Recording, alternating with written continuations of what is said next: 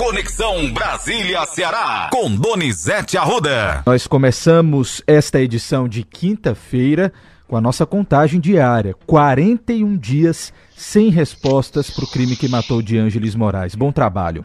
Olha, Matheus, a polícia promete e não cumpre.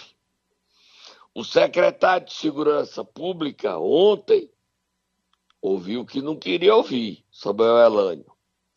O caso saiu do Ceará, chegou a Brasília. O deputado federal Danilo Forte falou com o ministro da Justiça Flávio Dino e a Polícia Federal vai começar a acompanhar as investigações.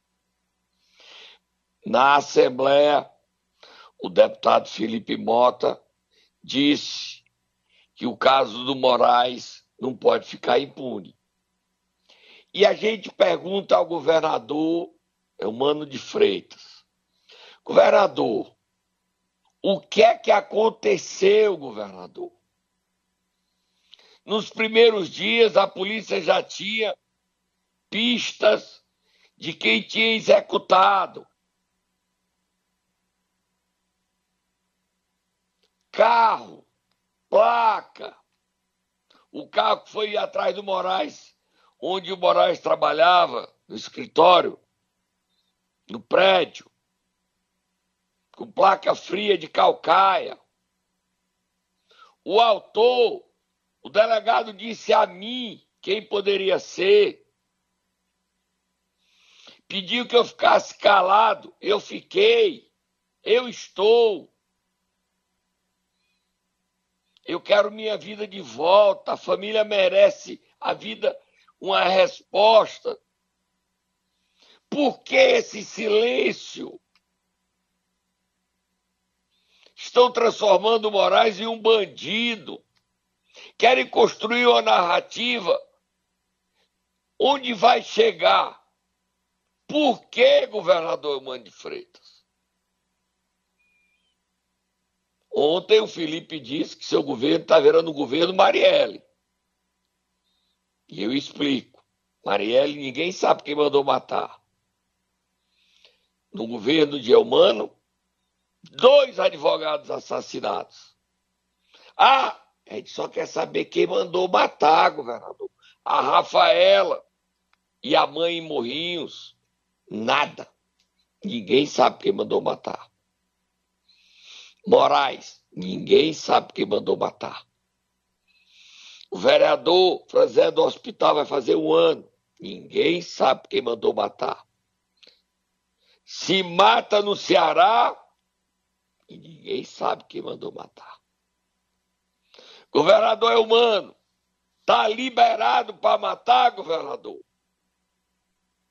Secretário Samuel Elânio. Nenhuma audiência o senhor dá Tá bom, né, secretário? Tá abusando do povo cearense, o senhor. Nenhuma palavra, nenhuma palavra. Vamos ouvir. Ontem André Fernandes falou do caso em Brasília. Felipe Mota na Assembleia. E o caso vai continuar em Brasília, em tribunais superiores, internacionais. Quem matou Moraes? Quem? Por que esse silêncio? Por quê? Botou André Fernandes falando, Deus.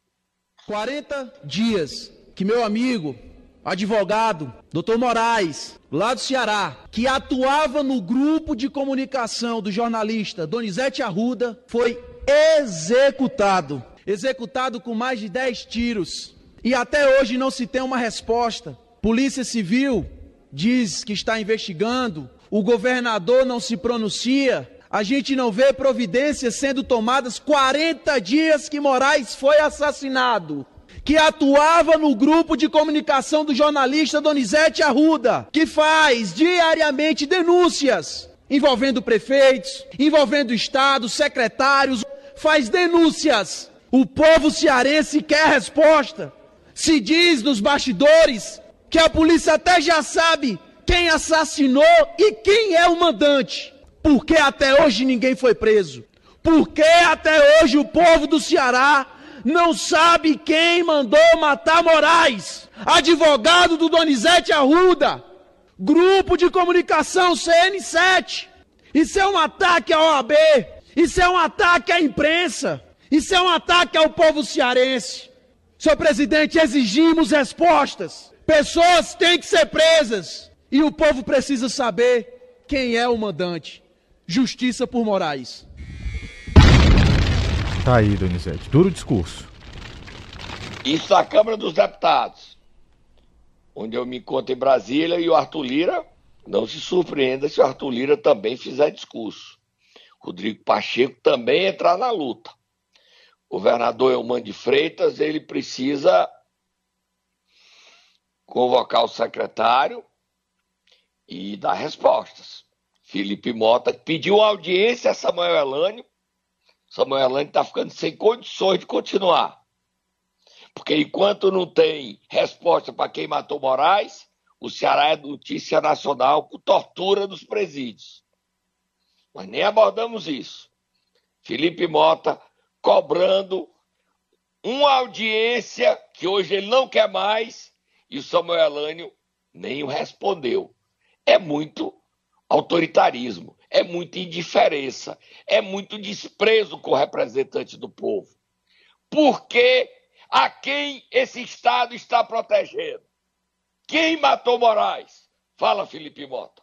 Me deixa muito preocupado é que o Estado do Ceará, em relação à segurança pública, ele está virando quase que uma marca da Marielle. E aqui no Ceará, parecem que os crimes estão ficando todos em aberto. Eu pergunto a você, secretário Samuel Elânio. Vossa Excelência recebeu na semana passada dois e-mails do meu gabinete, eu requerendo a Vossa Excelência uma audiência para nós tratarmos sobre o estado do Ceará. E estou fazendo essa cobrança, retornando, porque há 40 dias ocorreu um assassinato com advogado de Ângeles Moraes, e até hoje sem nenhuma resposta. Há um ano atrás, quase, estamos chegando em agosto, morreu um vereador, Franzé, lá de Horizonte, e até hoje sem resposta nenhuma. Será que vão esperar matar um deputado para poder vocês se manifestarem? É isso, senhor governador? Respostas, Matheus respostas. Quem matou Moraes? Quem mandou matar Moraes? Quem matou, já se sabe, Franzé do hospital. Quem mandou? Vai fazer um ano, não se sabe. Quem mandou matar a advogada Rafaela Vasconcelos e sua mãe, Socorro Vasconcelos? Quem? Respostas, governador Eumano de Freitas.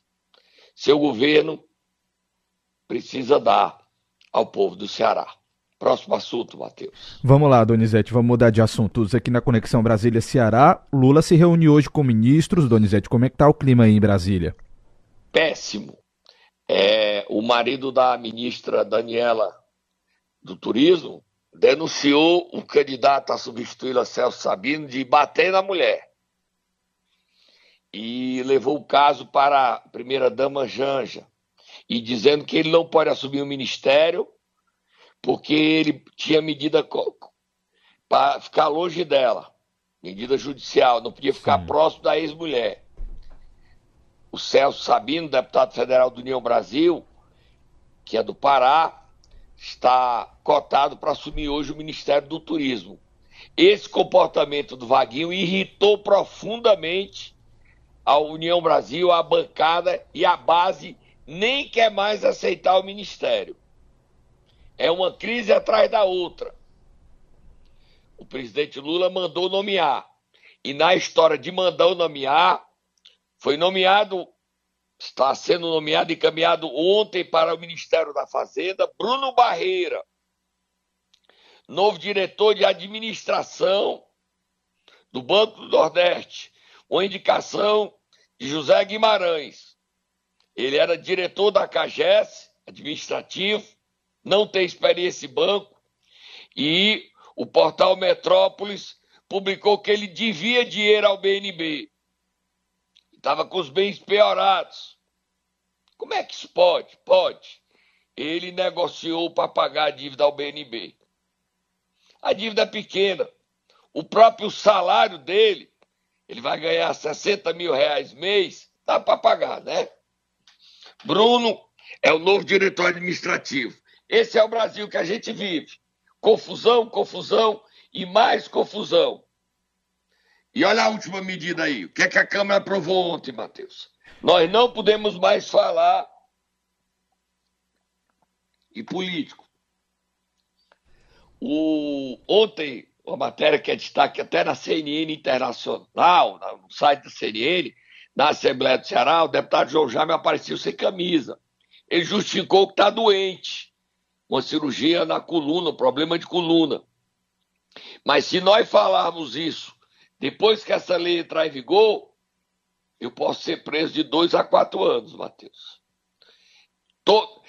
se amanhã o gerente de um banco dizer que não pode pagar, não pode fazer o um empréstimo a um filho de um político condenado a dois a quatro anos. Onde é que nós vamos parar, Matheus? É isso mesmo? Lê a matéria aí, está na sua mão, a manchete do Globo. É destaque hoje de todos os jornais brasileiros. A matéria diz o seguinte: em votação a toque de caixa, a Câmara dos Deputados aprovou na noite de ontem, por 252 a 163, o projeto de lei que pune a discriminação contra pessoas politicamente expostas, minutos antes, sem discussão prévia ou apreciação nas comissões, o texto teve sua tramitação acelerada com a aprovação de um requerimento de urgência de autoria de Dani Cunha, do União do Rio de Janeiro, filha do ex-presidente da Casa, Eduardo Cunha. A legislação prevê sanções para quem discriminar políticos, ocupantes de cargo comissionado, magistrados, além de familiares, sócios e pessoas próximas a figuras públicas.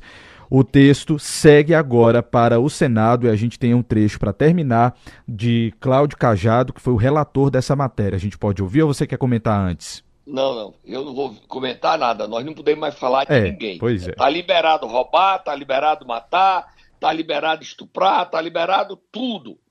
Com essa lei, nós não podemos comentar nada a sociedade está desprotegida. Se o, o presidente precisa vetar, o Senado precisa barrar, é um assinte, é um tapa na cara do povo brasileiro. Cláudio Cajado, o relator justificando o injustificável. Diz respeito a que pessoas politicamente expostas possam ter fundamentação em recusas, principalmente em relação a abertura de contas, créditos, etc., das instituições financeiras. Hoje, ser parente, até segundo grau, de um político, enseja uma série de fatores que prejudicam a normalidade da vida de cidadão, de qualquer pessoa. Nós não podemos continuar com que as consequências que hoje existem sem fundamentação adequada continuem. É só não ser candidato. Eu não sou candidato. Quando eu estou exposto, eu tenho que prestar conta. Vamos tomar um suquinho que eu estou nervoso, Matheus. Isso irrita, isso é indigno, isso é assintoso. Vamos tomar um suquinho de maracujá. O sol tá bonito em Brasília, tá na minha cara nesse momento no plano piloto. E por aqui, chuva, Donizete. Céu nublado aqui no estúdio. Momento Nero! Vamos lá, Donizete. Como tem muito assunto, quero que você me diga quem que nós vamos acordar. Tatá já tá pronto. Senador Cid Gomes. Vamos lá. Tá denunciado ao Conselho de Ética. Pode perder até o mandato. Vai, Tatá, acorda ele.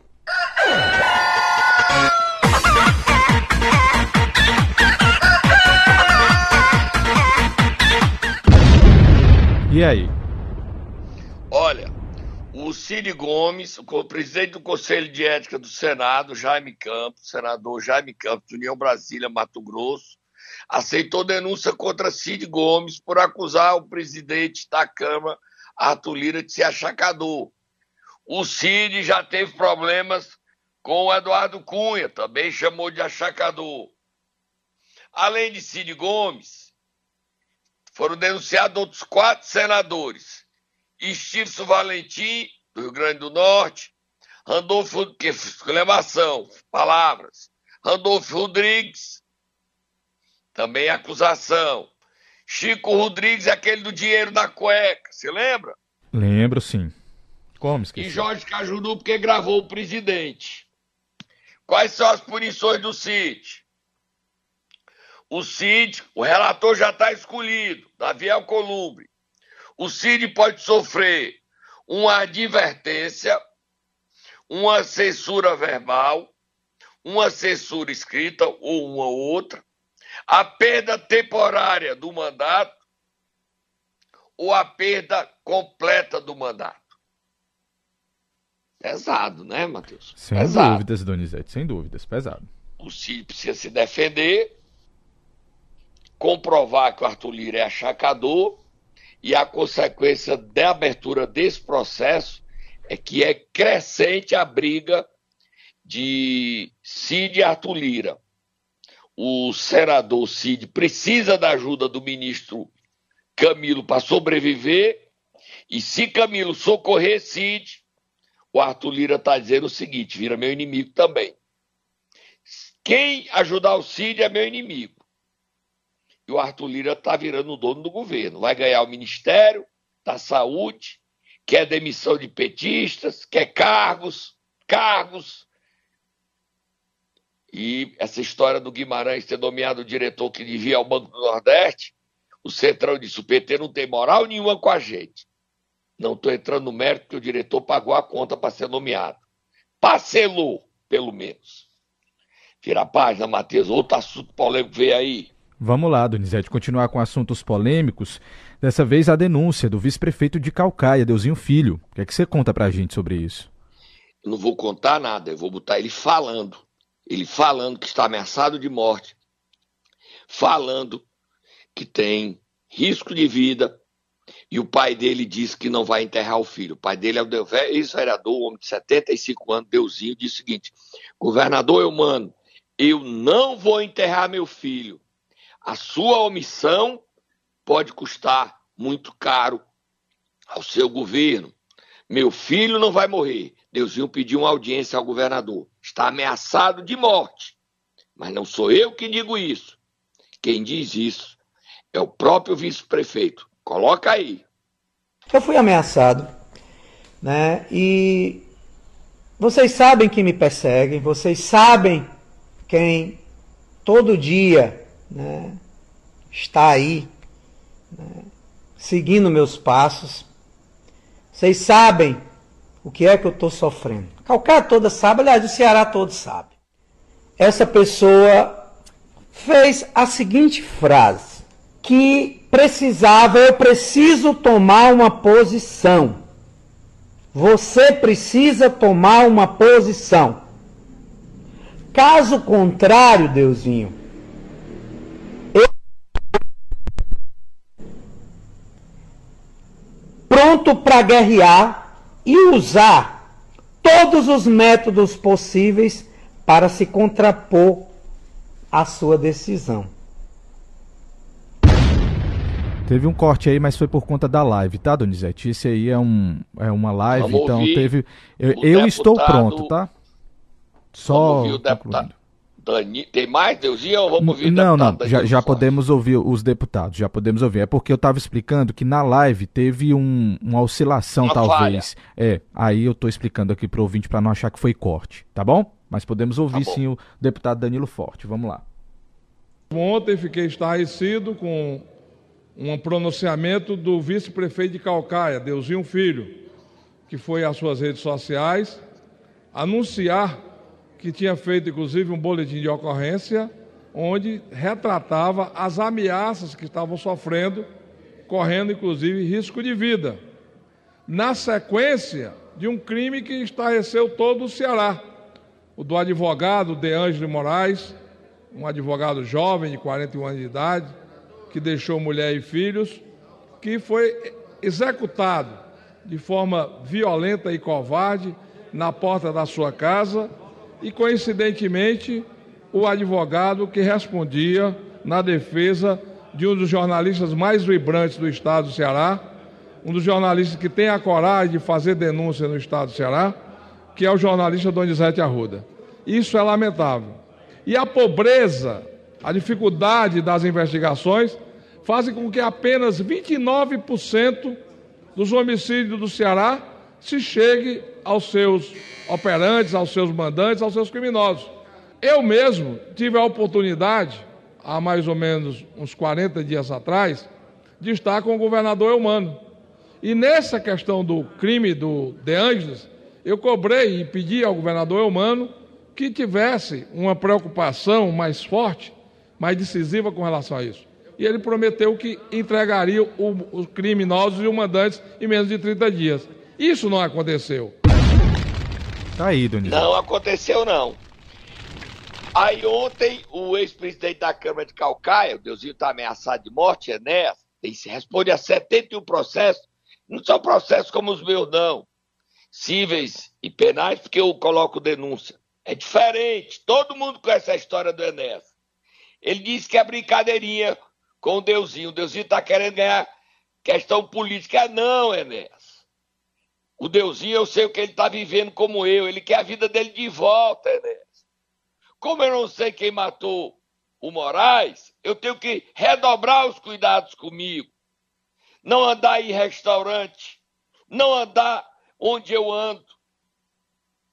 Não posso ir tomar um café onde eu tomava aos sábados. Porque a própria polícia, né, diz que eu não posso repetir hábitos, eu não posso ficar exposto. Mas você, ao invés de apoiar, cobrar quem matou o Moraes, o Franzé, dar apoio ao Deusinho, você questiona isso. Mas eu entendi por que, é que você está questionando. Eu vazei ontem à noite o boletim de ocorrência. Leia o boletim de ocorrência. Quem está ameaçando matar Deusinho? O prefeito de Calcaia, Vitor Valim. Sou eu que estou dizendo não. É o boletim. Leia o boletim, Matheus. Vou ler aqui o que diz o boletim, Donizete. Informa que no dia e horas supracitadas foi chamado por ser vice-prefeito de Calcaia pelo atual prefeito Vitor Pereira Valim para uma conversa particular no gabinete do prefeito. Na conversa, foi indicado pelo prefeito que, diante a atual situação política do declarante, que está em silêncio em relação à gestão, o declarante precisava tomar uma posição a favor do grupo político de Vitor Pereira Valim. Caso contrário, Vitor Valim estaria pronto para guerrear e usaria todos os métodos possíveis para se contrapor à decisão do declarante. Narra ainda que Vitor Valim relatou ter demitido pessoas familiares do declarante e que isso ocorreu devido a postagens do declarante em redes sociais com supostos adversários de Vitor Valim. Por fim, disse temer por sua vida e pela segurança de seus familiares, bem como se algo de ruim acontecer com sua pessoa, com seus familiares e até mesmo com suas propriedades, o culpado será Vitor Pereira Valim, pois, pelo tom ameaçador que ouviu, sentiu-se de fato em perigo. Está ciente do prazo. Isso aqui eu acho que pode ficar de fora, é que é só um procedimento. Processo, é, né? é, exatamente. Mas o, o, depoimento é esse. Está, está aberto para o prefeito Vitor Valim. Eu conversei com o vice-prefeito Deusinho Filho e ele desafia o prefeito Vitor Valim a desmentir essa conversa. Tá? O ex-presidente da Câmara, Enéas Góes, tá aí.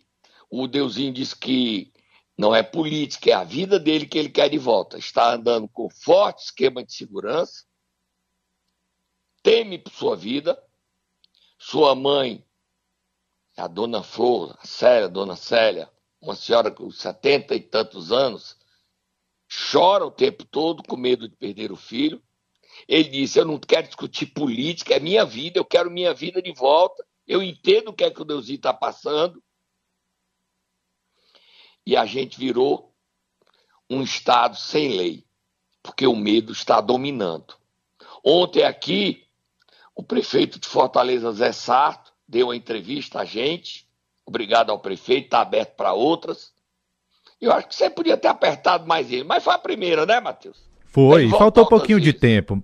E, a gente ia apertar, mas faltou um pouquinho de tempo, viu, Donizete? Vai ficar para a próxima. Tá combinado ele já. Ele disse que a cidade de Fortaleza é dominada pelas facções. Ele admitiu e fez um apelo ao governo Eumano e ao governo Lula para vencer essa guerra contra as facções.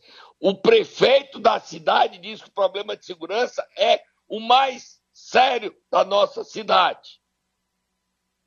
Mas o ex-presidente da Câmara, Enéas Góes, prefere vir às redes sociais para criticar, para debochar, para ironizar. Precisa você ter que ir para o enterro do Deusinho, Enéas Góes? Eu acho que o Deusinho não vai morrer. O prefeito Vitor Valim pode, na sua defesa, dizer que falou besteira. É assim que a gente espera. Mas a sociedade precisa saber que quem mata vai preso. Moraes não tem resposta. Ninguém sabe quem são os autores, nem quem é o mandante. Tá aí o caso de Calcaia. Ontem só tomou fogo no Muturo. O Leão de Chácara, que é o chefe de segurança do prefeito Vitor Valim, intimidou três sindicalistas quando ele visitava um, a construção do mercado da Jurema. As mulheres disseram: vocês vão agredir a gente? Prefeito, você fugiu, baixa o vidro para falar com a gente. E ele fugiu. O chefe da segurança de Vitor é um oficial da Polícia Militar na reserva, Capitão Matos. O clima em Calcaia é muito tenso, muito tenso, muito tenso.